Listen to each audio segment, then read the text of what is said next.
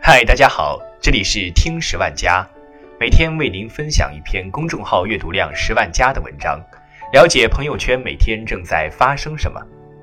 今天我们要分享的是上海女公关鄙视链。在上海，凌晨一点才下班的姑娘，百分之八十都是做奢侈品公关的。提起这些姑娘，某些人会暧昧一笑。工资不高却穿戴奢侈品陪各种男客户喝酒，也许陪过夜也说不定。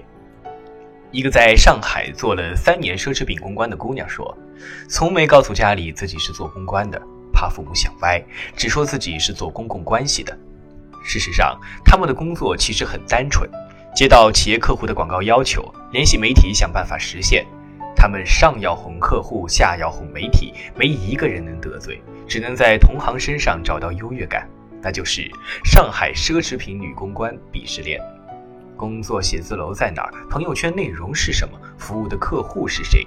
姑娘们的世界处处暗藏鄙视链，稍有不慎就会成为同行看不起的对象。首先，写字楼鄙视链，城市鄙视链永远关乎地域，奢侈品公关也不能免俗。在上海。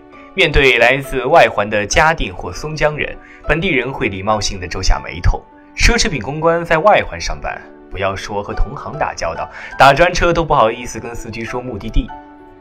张江也是不能考虑的，那是程序员的聚集地，和奢侈品毫无关系。没有奢侈品公关愿意陪程序员一起上下班，去张江高科站挤地铁。杨浦也同样难以承受，去市中心要四十分钟的车程，遇到堵车还要让客户等。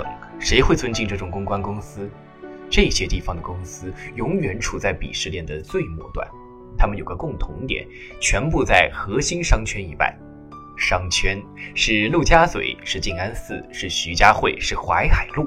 这些地方扎堆一样排列着各类奢侈品商铺，走在其中，谁都会产生一种错觉，以为自己到了巴黎的香榭丽舍大街，再不济那也是纽约的第五大道。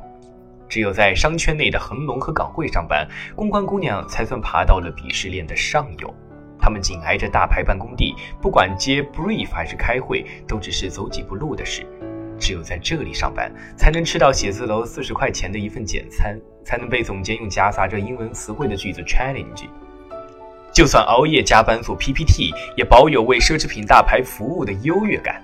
但在恒隆和港汇上班，也只是鄙视链的上游。并非最顶端，真正站在金字塔塔尖的人根本就不在写字楼上班，他们是在自家办公的女公关，被称为 freelancer。在 freelancer 眼中，哪怕工作写字楼离大楼再近，也不过是个打工的。他们不同，不用挤地铁，不用打滴滴，坐在家里联系自己的资源和关系，给自己做老板。他们过着所有女公关羡慕的生活，睡到自然醒，公关费全部归自己，每条朋友圈都有客户、大 V 和公关公司总监的点赞。Freelancer 的地位，女公关们是无力挑战的，只能想方设法的挤进更好的商圈。第二，朋友圈鄙视链。做奢侈品公关的姑娘年轻漂亮，她们爱发朋友圈，也爱鄙视别人的朋友圈，在照片里露出半个包包 logo，顶多是刚入门的新人。圈内人也不会露大牌的 logo，他们喜欢又贵又小众的独立设计师品牌。有这样一张朋友圈的照片，才有资格真正进入鄙视链。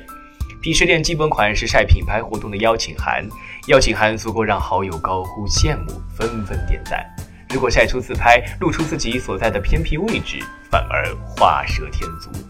明星也是骗赞利器，不能硬凑过去合影，品牌和公司都不允许。最好拍张不经意带到明星的照片，一副对小鲜肉、小花儿司空见惯的模样。不过晒邀请函和明星最多骗骗外行，想在公关圈内获得优越感，哎，晒机票。终点站北京、香港根本拿不出手，首尔、东京，嗯，一般般。米兰、巴黎、伦敦、纽约才能换到同行的些许尊敬。即使出差只去了酒店，也一定要打开定位再发条朋友圈。出差不发带定位的朋友圈，有那么傻的人吗？工作之外还得用朋友圈照片体现自己有钱有闲又有品味。休息日顶不济也要去看个展。上海从不缺乏艺术展览，周边城市还有乌镇的木心美术馆，转一圈也就一个周末的时间。看展不足以拉开距离，还得出去玩儿。啊，东南亚小于日韩，小于美国，小于欧洲是常识。和标志性的景点合影太 low，大妈旅行团才这么干，玩潜水、玩跳伞，方能体现出生活品质。就算没有运动细胞，朋友圈里也要有几个 ascent、descent 之类的专业词汇，一副老手的腔调啊。没空出去玩，就要在吃饭上争抢鄙视链上游。上海那几家米其林餐厅没什么意思。人人都知道还贵，真正有心机的姑娘会翻遍大众点评，直到发现外滩一家环境别致、人又少的餐厅，最好朋友圈从没出现过的餐厅，才能有一种与众不同的优越感。菜系也要斟酌，吃日料太廉价，会被吃法餐的看不上；吃法餐的太普通，会被吃意大利菜的瞧不起。以为吃意大利菜占到了上风，又被熟识上海本帮菜饭馆的老饕嘲笑根本不懂沪上美食。但无论哪家餐厅的照片，都敌不过一种朋友圈：一桌家宴和背景里的房子。是的，真正统治鄙视链的人是在上海有家的人。有家的人不用在朋友圈里活给别人看了，所有人都发自内心的羡慕他们。第三，客户鄙视链。虽说奢侈品公关客户全是奢侈品大牌，可奢侈品分酒、珠宝、钟表、美妆、时装。品类化的细，也就有了鄙视链。鄙视链最底端是为美妆客户服务的公关，无论香水还是口红，美妆之于奢侈品，相当于昆山之于上海。嗯，你很难说昆山算不算上海，也很难说美妆算不算奢侈品。说穿了，美妆就是奢侈品中的快消品，月薪五千也可以花几百块买个大牌口红犒劳自己。更坑的是，某些美妆品牌送给时尚博主的样品会循环利用，上个博主用完寄给下一个，这是奢侈品公关都知道的小秘密。做美妆公关的姑娘只会说自己为哪个品牌服务，美妆两个字能不提就不提。高端酒也算奢侈品，但比美妆高出一个档次，市值破千亿的奢侈品集团巨头 LVMH，名字里就带着明锐香槟和轩尼诗白兰地的名字。高端酒品牌在乎字眼，酒的味道很难用语言形容，想让潜在的消费者读懂并不容易。于是，中国代理商没法决定文案，层层上报，等欧洲大老板确认，大老板却在飞机上横跨印度洋，下飞机再回复，层层下达，修改意见到公关姑娘手里已是凌晨三点。接一个高端酒客户，公关姑娘会熬夜熬得浮肿三圈，但他们不愿意放弃。把服务高端品牌当作锻炼自己向鄙视链上游爬的机会。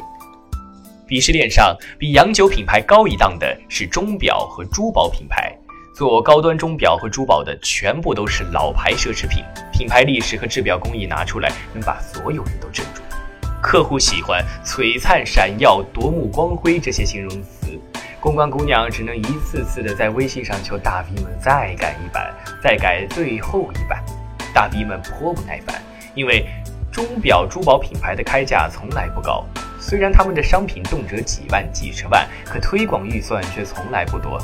有些品牌还总想用资源置换的方式不花钱骗稿子，和大 V 们处得不愉快，公关姑娘们也要咬牙坚持下去，直到有一天能服务奢侈品时装客户。真正能站在鄙视链顶端的，只有为奢侈品时装做公关，LV、Gucci、Dior。本就是人们对奢侈品的想象，大牌的时装部门预算高，绝对的优质客户，还懂得请小鲜肉做代言，参加他们的晚宴就能看到明星。